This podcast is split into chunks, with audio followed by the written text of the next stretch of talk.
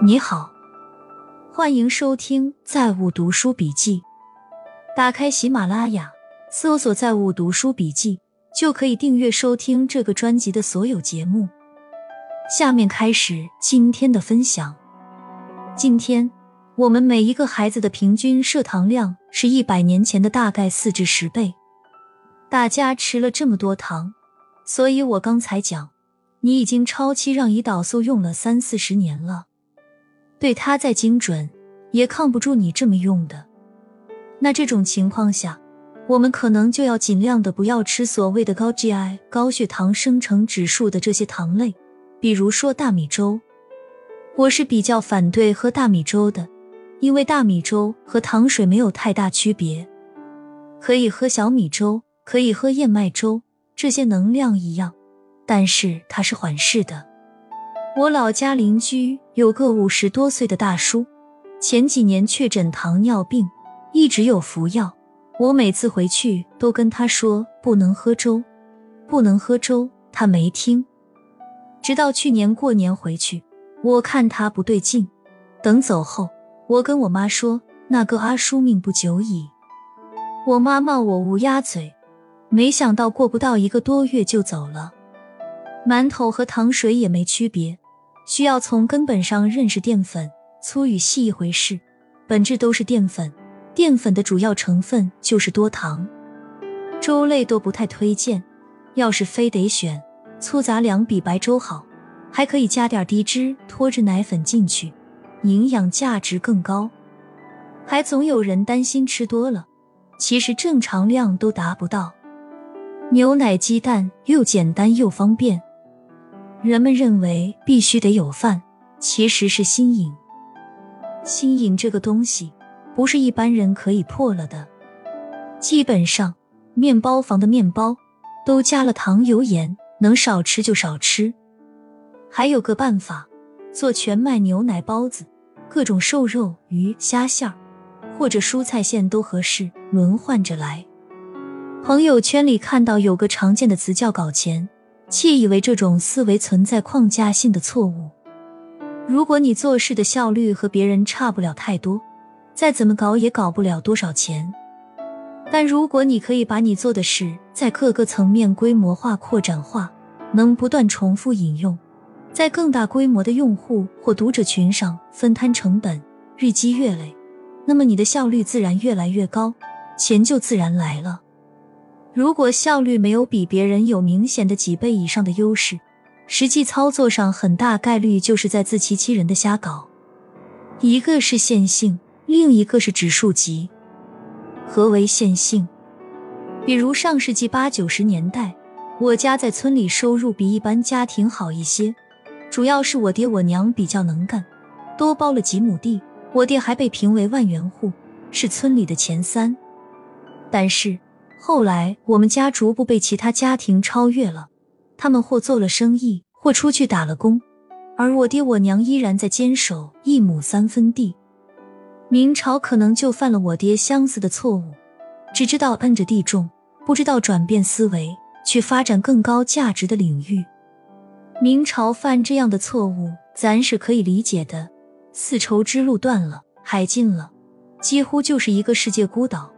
不知道世界已经变了模样，在高速发展的大环境下，你追求的精致完美主义，在更高维的格局面前，很快会一文不值。这个更高维是用各行各业迅猛发展来不断打破原有框架和天花板，而精简优化呢，则是加固框架与天花板。有位企业家说过这么一句话：精致的文艺不是浪漫。粗糙的宏大才是浪漫，效率就是核心竞争力。做任何事情前，问问自己有没有核心竞争力，没有就放弃。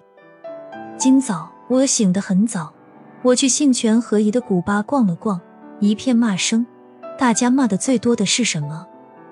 第一，一年的收益竟然跑不过银行利息。下面有个评论，我觉得很深邃，意思是。若是百分百能超过银行利息，还有人存银行吗？第二，明星经理不过如此。大家买基金为什么普遍会跌？因为你是根据排名买的，你买的时候是它的高光时刻，例如正好赶上赛道了，但是大概率接下来会走下坡路。例如大家什么时候去买的白酒基金？是茅台最贵的时候，所以大家买基金基本都买在了顶部。师傅很早就跟我讲过，什么时候可以使用杠杆？大跌的时候，没人炒股的时候。但是呢，散户正好反过来了，大跌的时候割肉，上涨的时候加杠杆。你看我们做定投的，去年一直都在跌吧？外围的人替我们着急。但是我们自己一点都不急，你要这么想，这一年的时间是我们建仓的时间，一直在低价吃入啊，这不是好事吗？你要有这个思维，才是基本成熟的投资思维。我们的定投模型核心思维是什么？第一，越跌越买，而且份额越来越大。第二，超长线持有。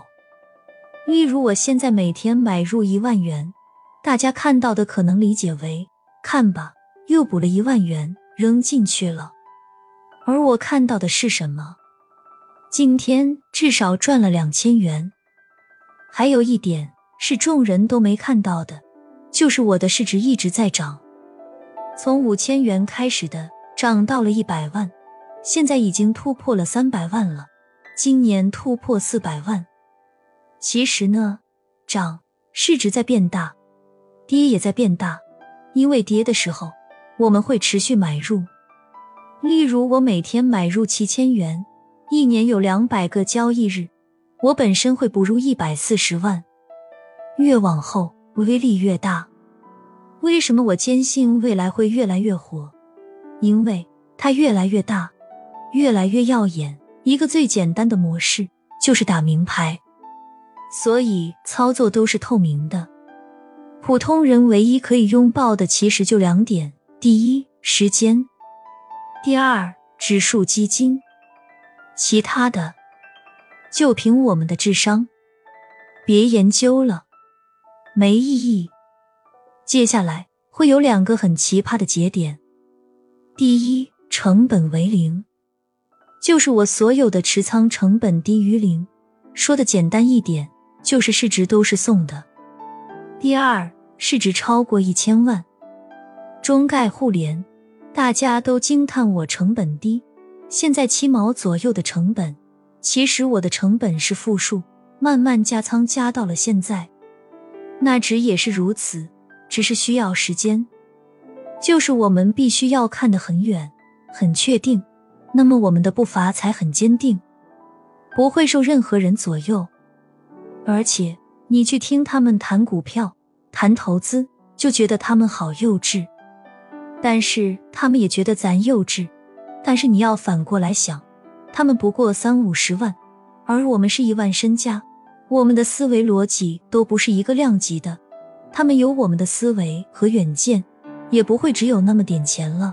相反，若是我们只有那么点钱，我们也不会去搞投资，因为是高消耗的。一个人只要全身心炒股了，基本就废了。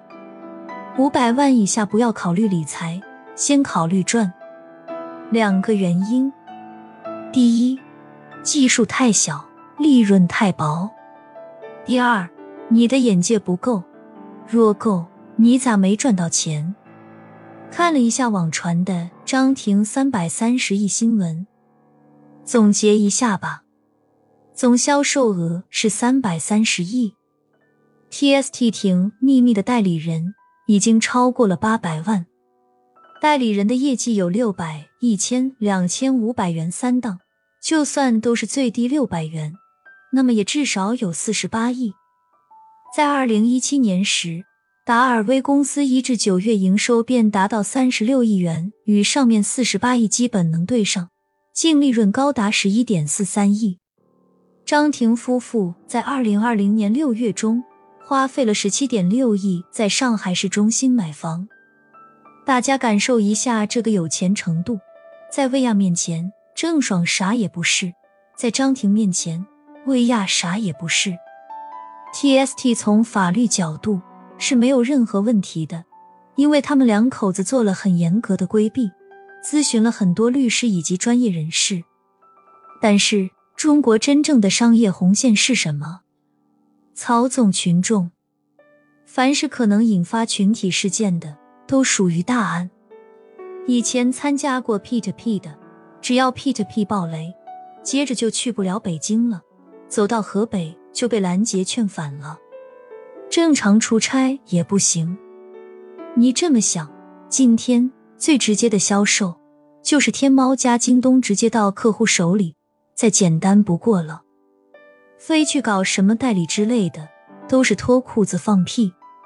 四十元的东西，搞到三百多，让代理赚差价。那为什么不直接在淘宝卖五十元？不要在所谓的社区模式上耍花招，一定会被反噬的。